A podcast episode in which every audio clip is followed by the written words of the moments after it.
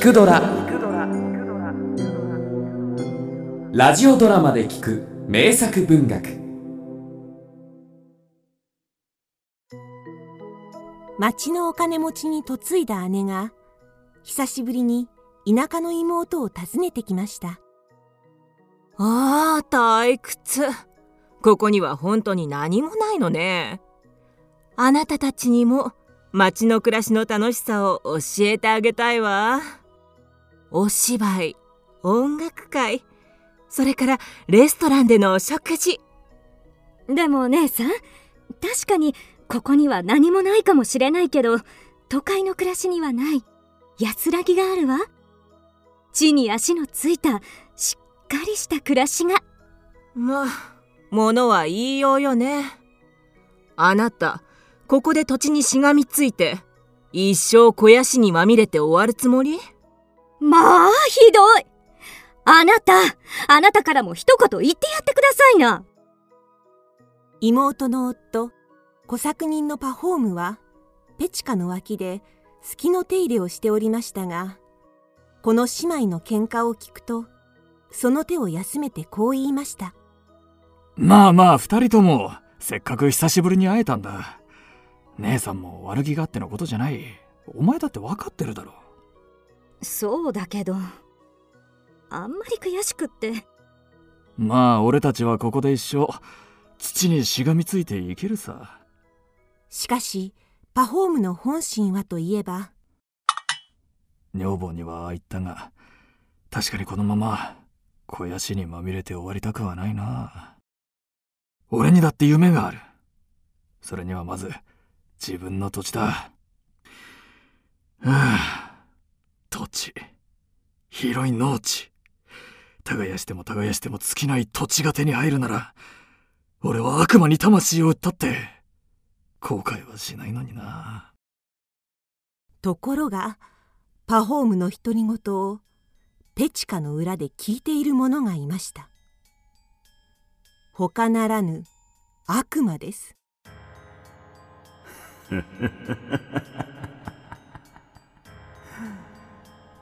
しっかり聞いたぞパフォームいいだろう。俺はお前に耕しきれないほどの土地を与えてやるとしよう。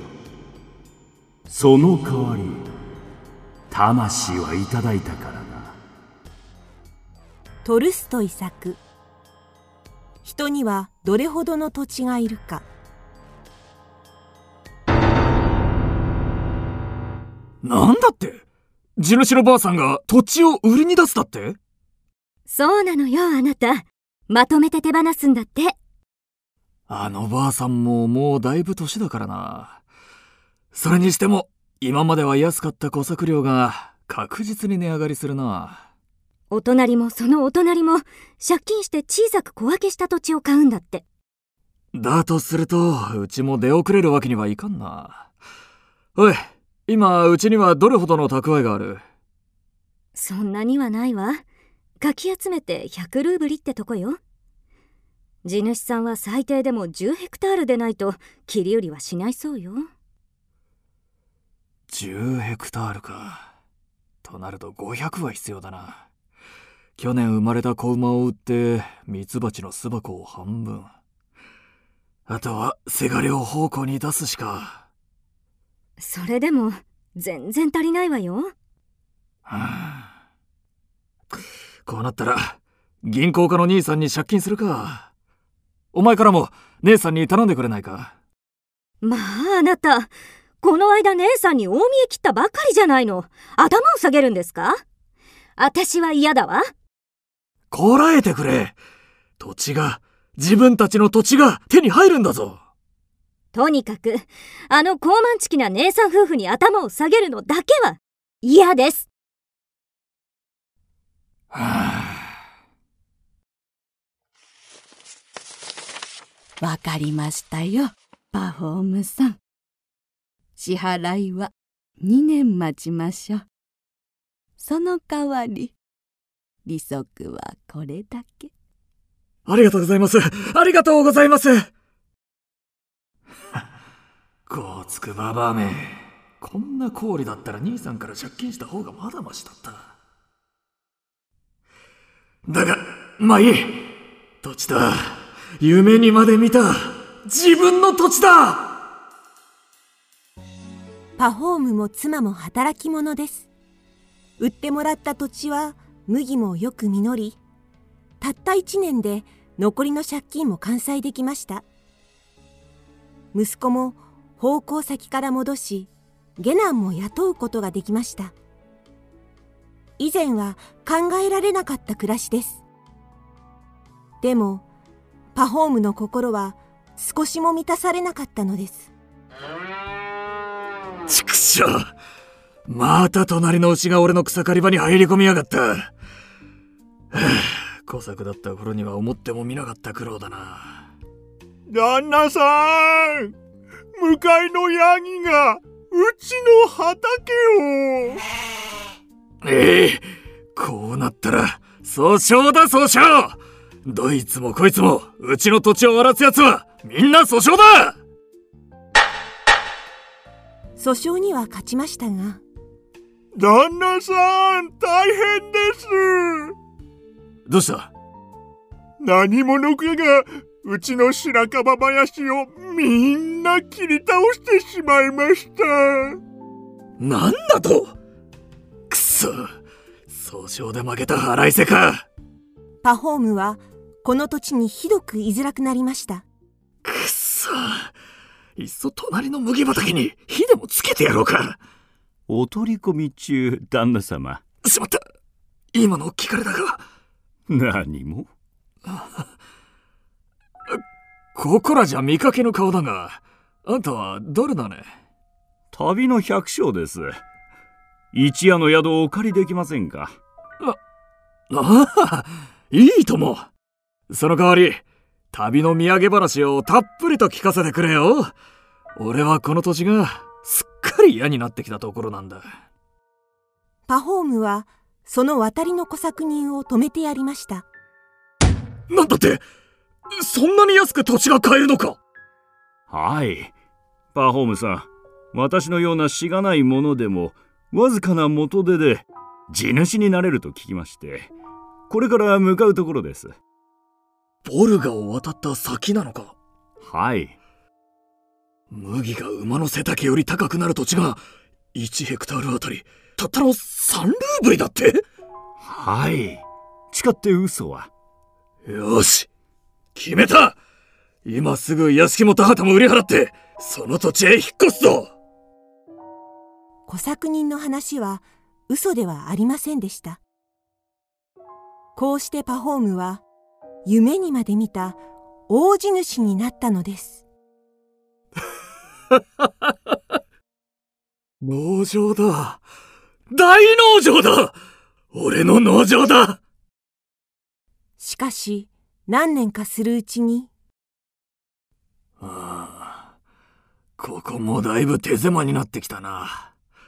放牧も始めたいし工作人もあと10人は増やしたい。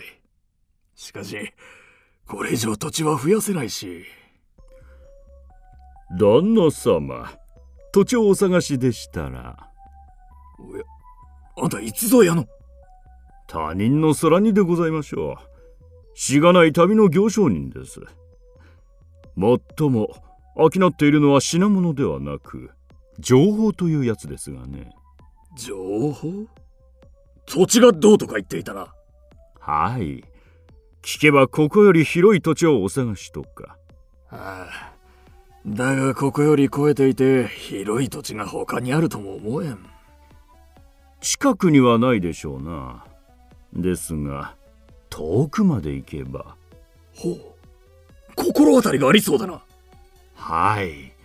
ここよりはるか西にバシキール人の村がございまして。まあ村とは名ばかりでゲルというテントがいくつかあるだけのだだっ広い土地です。バシキール人の？バシキール人はウラル山系の麓に住むトルコ系の遊牧民です連中は田畑を耕すということを知りません。わずかな贈り物さえすれば信じられないような値段で。土地を売ってくれると。はい。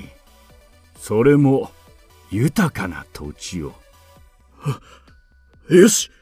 とにかく行ってみるとしよう。こうしてパフォームは下男一人を連れて旅立ちましたおおお前よく来た。土地売ってほしいか？はい村長さん。1ヘクタールおいくらでしょうか？ヘクタール？よくわからん。ここではみんなゲームで決める。一回1000ルーブルね。一回1000ルーブリ？どういうことです？もうじき日が昇る。お前ここ帽子置け帽子の中1000ルーブリ入れろ。日が昇る。お前歩き出す。一日回って歩いた分の土地。皆お前のもの。一日。その代わり日沈むまでにこの帽子までたどり着けなかったらお前何もない。千ルーブリ取られるだけ。やるかやめるか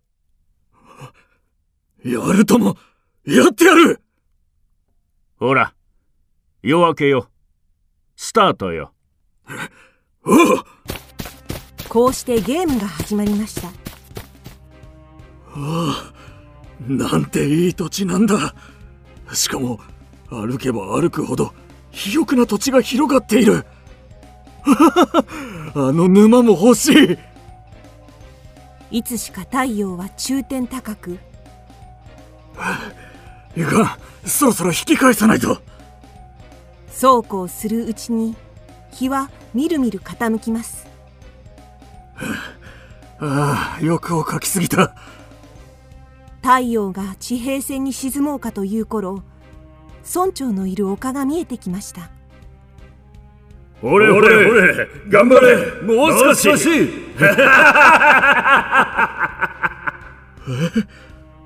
あの村長あの行商にいつかの旅の小作に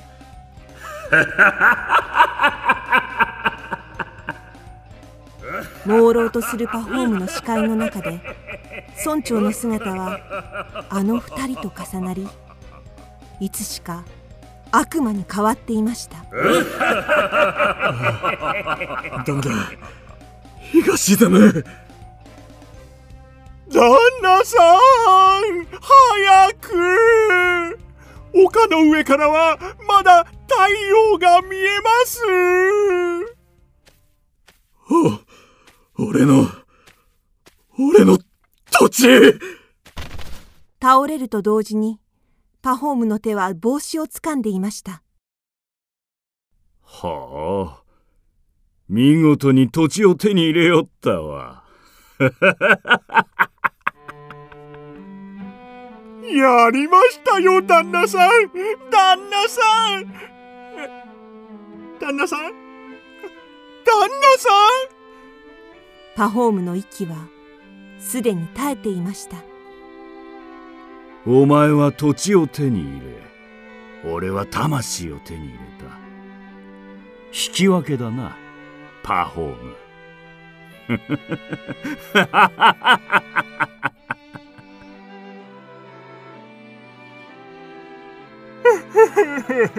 旦那さん。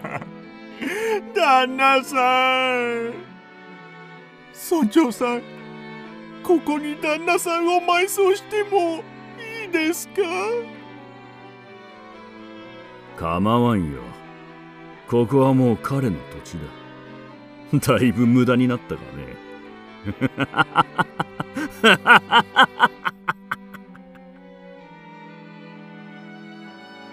下男は泣きながらパフォームを埋める穴を掘りました。長さ170センチ幅50センチ。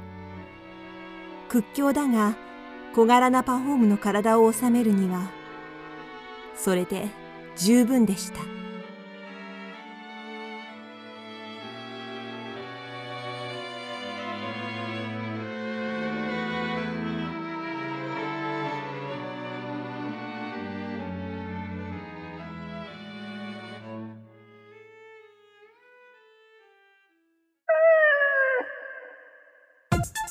クドラは YouTube にもチャンネルを開設。チャンネル登録お待ちしています。そして Twitter で独り言をつぶやいています。